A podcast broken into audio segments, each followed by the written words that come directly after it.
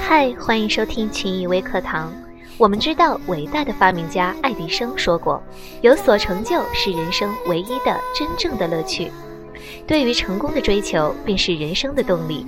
在追求成功的道路上，可能会布满荆棘，但越是坎坷，越是乐趣。对于成功企业家来说，成功是必然的，因为他们足够的自信，足够的努力。下面为大家讲述一些成功企业家的励志故事，作为人生指南。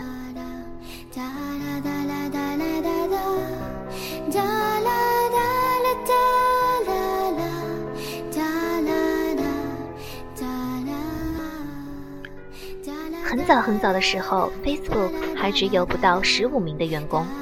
那时有个家伙干了几个星期后，觉得这个地方不适合他，想走人，去创办自己的公司做视频那块儿。当初雇佣他的马特·科勒就劝他不要走。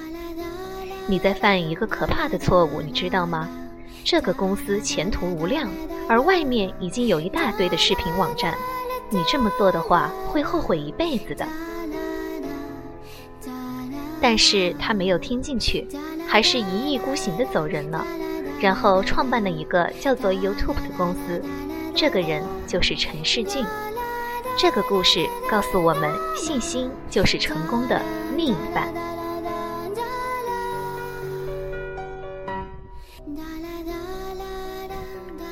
费鲁乔以前是个造拖拉机的农民，他造得很成功，赚了很多的钱，成了意大利最有钱的人之一。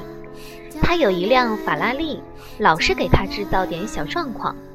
到底他也是技工出身，于是决定自己修修看。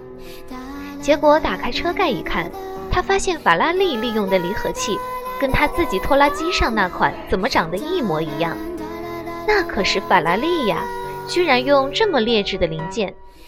于是费鲁乔一怒之下冲到了摩德纳的法拉利总部去投诉。佐·法拉利一贯高傲，这次也不例外，对着费鲁乔说：“这跟车没有关系，问题出在他这个农民自己的身上。”费鲁乔一听气爆了，立马发誓要造出一辆能打败法拉利的车。他苦心研究，后来果然报了这个仇。他造出的车以动力享誉世界，着实给了法拉利迎头一击。知道这个农民姓什么吗？他姓兰博基尼。大家是不是觉得有点不可思议呢？但这就是事实。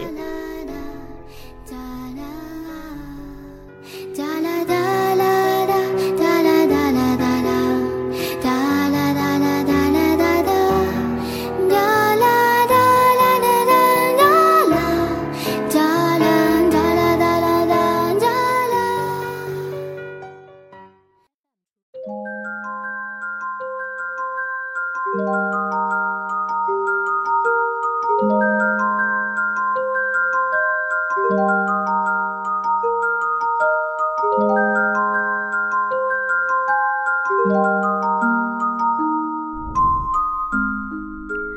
下来我们讲的第三个故事是靠赌场活下来的公司——联邦快递。一九六五年，弗雷德·史密斯还在耶鲁上学时，有篇研究美国物流的经济学作业要写。那会儿，美国货运商大多都专注于用卡车或者客运飞机的空间运送大件物品。史密斯觉得搞一个有专用的飞机来更高效地运送小件物品的公司，能填补这个市场的空缺。他拖到最后一刻才写完这篇论文，没有在里面细述怎么来具体经营这个公司。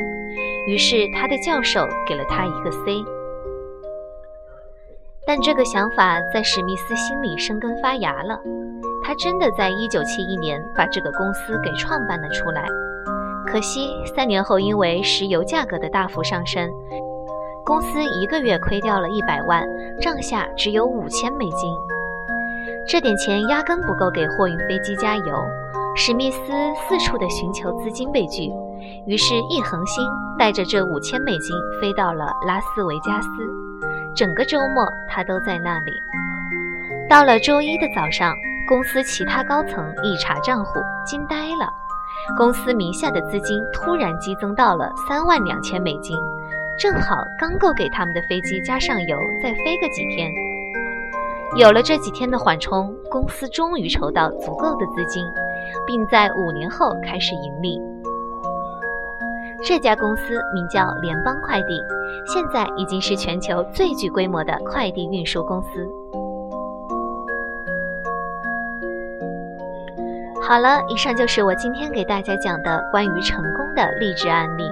下期我们将会为大家带来的是沃尔玛成功的十大理念，敬请期待。